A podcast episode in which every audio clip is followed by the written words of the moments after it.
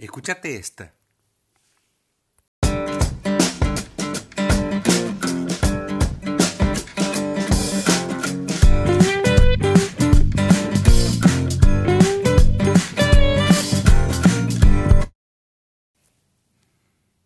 Hola, bienvenidos al podcast número 3 de Escuchate esta, eh, hoy dedicado a la obra del compositor inglés eh, Mike Oldfield llamada Tubular Bells.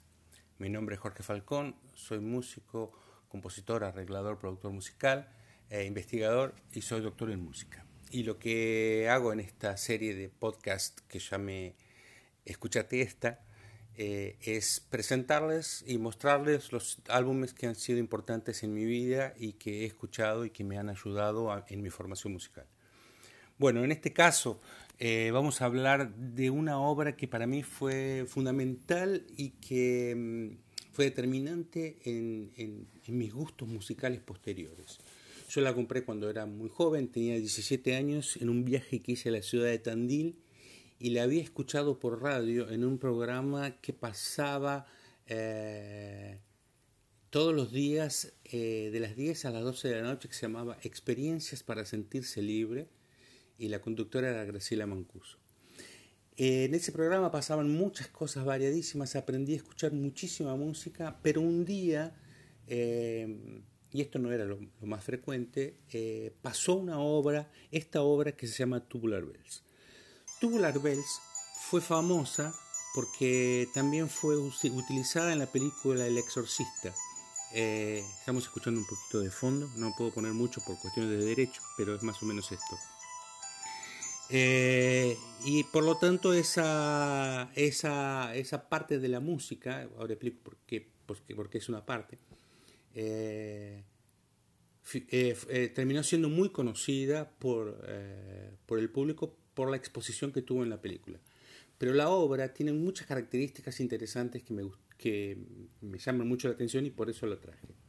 Primero, es un álbum, un LP eh, que no tiene canciones. Él es una pieza continua que dura casi 50 minutos.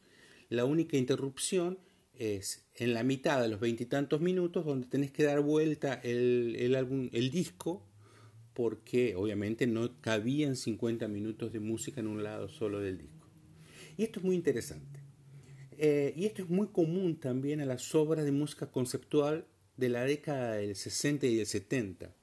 Los compositores eh, estaban eh, limitados a el tamaño del, del formato físico que iba en el cual iba a ser, iba a ser registrada la música. Por ejemplo, se comenta mucho que el formato radiofónico de las canciones eh, tiene que ver con dos o tres minutos porque los discos simples, pequeños, no tenían más de que, ese, de que esa duración.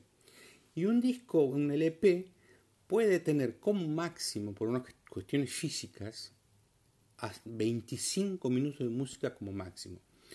Entonces, eh, los compositores que querían eh, grabar o componer obras extensas se, veían limitados a ese formato. Por ejemplo, cuando en música clásica se grababan los discos de vinilo, se podía grabar una sinfonía de Mozart, porque cabía en un disco, o dos podían caber en un disco pero no se podía grabar una sinfonía de Mahler. Por eso en las casas, en la década de 60 y 70, que había discos de música clásica, no había sinfonías de Mahler, porque no entraban en un disco.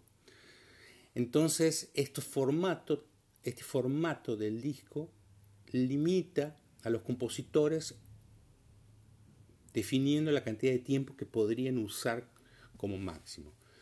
Esto es interesante porque cuando el mismo compositor Mike Oldfield después, eh, en la época del CD, comienza a producir sus obras ya en, formatos de, álbum digital de CD, eh, las obras pasan a tener 60 minutos o 60 y tantos minutos, que es la capacidad del disco. Entonces es muy interesante la cuestión de cómo el formato define la producción del artista.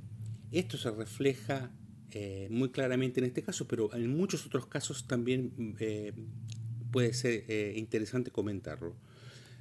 bueno, como decía, el álbum tiene, no tiene canciones. Es una, es una, es una obra que yo podría llamar de lo, de, de lo que se llama true compose o composición a través. ¿Por qué? Porque a diferencia de mucha música occidental que tiene la la, la característica de la recurrencia a temas anteriores, esta obra se va transformando permanentemente o sutilmente a través de la combinación de nuevos elementos gradual y, progresiva, o por los cambios directos. En determinado momento viene pasando algo y el cambio directo me lleva a una nueva sucesión. Lo interesante también de este disco es que Mike Oldfield toca todos los instrumentos, con excepción de unos pocos, una flauta, eh, unas voces femeninas eh, o una batería, él toca todo, lo cual lo transforma en una obra de arte y de artesanía eh, porque refleja también su conocimiento de no solamente de música como de instrumentos. Mike Oldfield era muy joven. Eh, este disco fue grabado en 1971, una época excelente, porque en esa época hubo increíbles producciones. Fue lanzado en el 73 en realidad. Eh, y lo que tiene es que para nuestros oídos hoy eh, se escucha una cierta y sutil desafinación a veces entre algunos instrumentos porque la precisión de la afinación y todo eso se fue eh, ajustando con el tiempo y haciendo cada vez más perfecta. Hoy la afinación con instrumentos electrónicos es perfecta y si no la corrección de la afinación de los instrumentos o de las voces se hace tecnológicamente. En esta época eh, no era así, lo cual le da una cierta naturalidad que a veces hoy se ha perdido un poco en, la, en el fragor de ser cada vez más técnicamente perfectos. Bueno, eh, mi recomendación, este increíble álbum de Mike Oldfield, Tubular Bells, eh, que vale la pena escuchar con auriculares, con calma y dejándose llevar porque es una canción, es una obra que va pasando, va pasando, va pasando y va yendo y va yendo y cuando querés creer estás, cuando querés ver estás en un otro universo.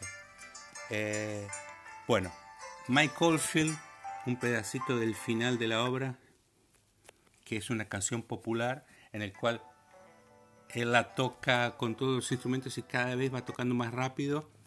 Eh, y termina eh, casi humorísticamente.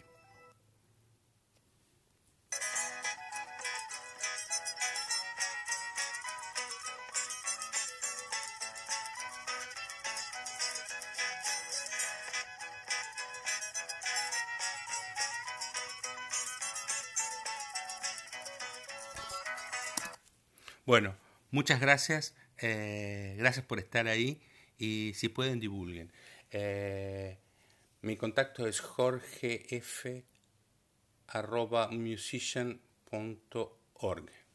Eh, un abrazo y quédense para el próximo Escúchate esta.